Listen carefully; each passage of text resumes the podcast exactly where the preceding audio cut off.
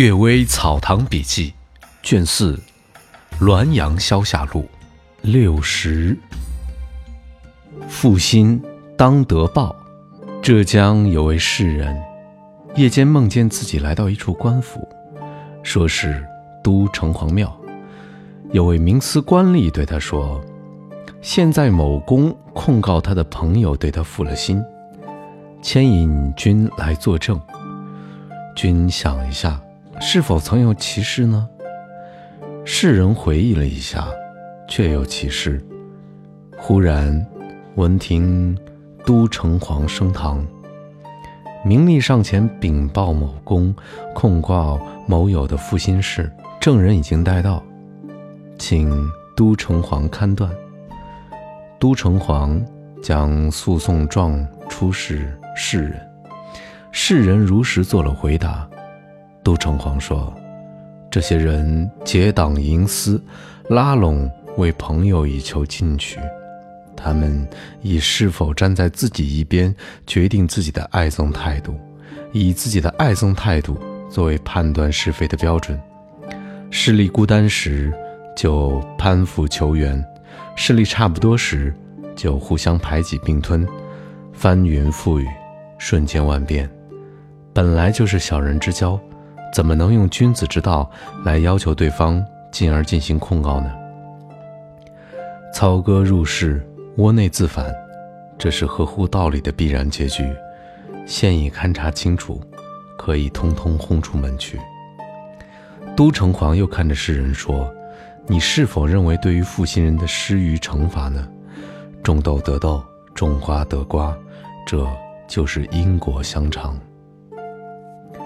花季结子，子又开花，这就是因果相生。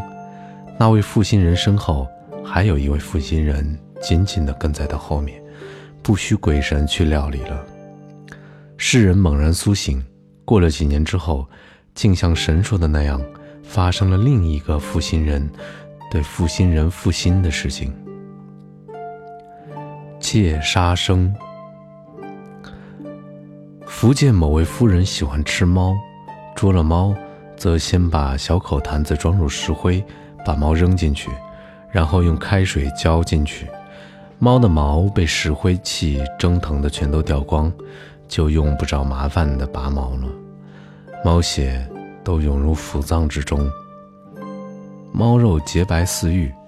他说，经过这样的处理，猫肉味儿胜过鸡雏十倍。他天天张网设置机关，捕杀的猫不知道有多少。后来这位夫人病危，嗷嗷的像猫一样叫唤，过了十多天便死了。道员卢辉吉曾和这位夫人住邻居，辉吉的儿子叫应文，是我的女婿，对我讲了这件事儿。于是又说起锦州的一个官宦子弟，爱把猫狗之类的小动物的腿弄断。扭向后面，然后看他们扭来扭去的爬行，哀嚎取乐，并弄死不少。后来他的子女生下来之后，脚后跟都反向前。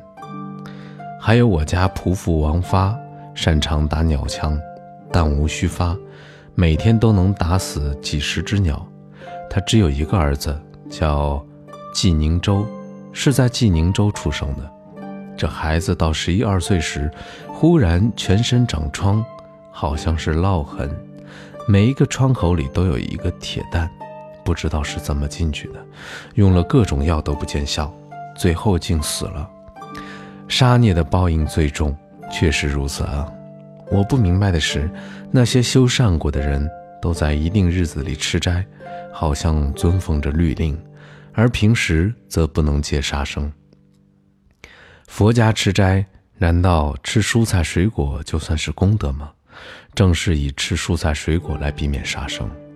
如今的佛教徒说，某天某天是观音斋期，某天某天是准提斋期，在这一天吃斋，佛极高兴。如果不是这一天，在厨房里大烹大宰，菜板上堆满了肥美的肉，尽管残酷的屠宰。佛也不管，天下有这个道理吗？况且，天子不无故杀牛，大夫不无故杀羊，士不无故杀狗，这是礼法规定的。儒者尊奉圣贤的教义，当然万万没有不吃肉的道理。但是除了宴客和祭祀以外，如时时杀生也万万不妥。为吃一块肉，便骤然间杀害一条命；为了喝顿肉汤，便骤然间杀害几十条命或几百条命，以许多生灵无限的恐惧痛苦、无限的悲惨怨愤，供我享瞬间的口福。这与在一定的日子吃斋，不是有点相矛盾吗？苏东坡先生一向坚持这种看法，我认为这是比较中肯的观点。我愿意和修善过的人辩辩这件事儿。借义断，天地四方六合之外的事儿，圣人置之不理，不屑一谈；然而之内的事情也有不谈论的，比如死人。按照儒家的说法，就是魂升天，魄入地，不能再到人间了。但却有回煞的说法，即人死后一段时间，灵魂会返回原处。庸俗的术士还有一本书说能事先知道鬼魂回来的时辰和离去的方向，这真是荒诞至极。不过我曾在隔院的楼窗里远望鬼魂离去，像一道白烟从烟囱里出去，冉冉地向西南方飘没。这和所推算的时间方向丝毫不差。鬼魂又曾两次亲自开锁，查看落满烟尘的地方，上面留下手迹和脚印，和活人的一模一样，亲人们都能认出来。这又如何解释呢？祸福命中注定，生死自有天数，圣贤也抵抗不了命运的安排。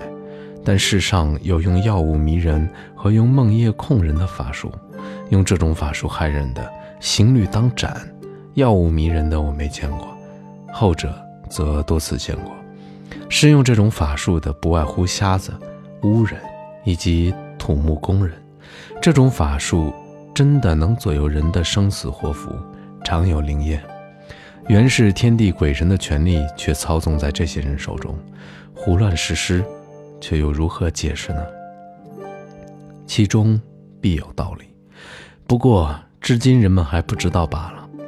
宋儒对道理上说不通的，则一概断定为没有这种事情。是否有些橡胶著古色，拘泥而不知变通吗？李幼丹先生说，宋儒以理学来谈论天文。自以为弄明白了阴阳造化的实质，对于日月及五大行星学说说起来有根有据，似乎了如指掌。其实宋代的历法几经变化，越来越不准确。自郭守敬以后，通过实际测算，利用日食加以验证，才知道周成、张朱四人对天文一无所知。即使是邵雍这样有名的数学家，也只是根据奇。偶和方圆来运算揣摩个大概，而不是根据天体运行规律来推算历法，所以他们立论越高，就越免不了牵强附会。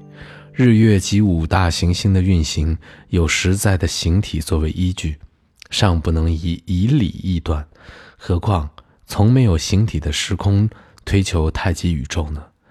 先生说，对于不明白的事情。还是不说为好。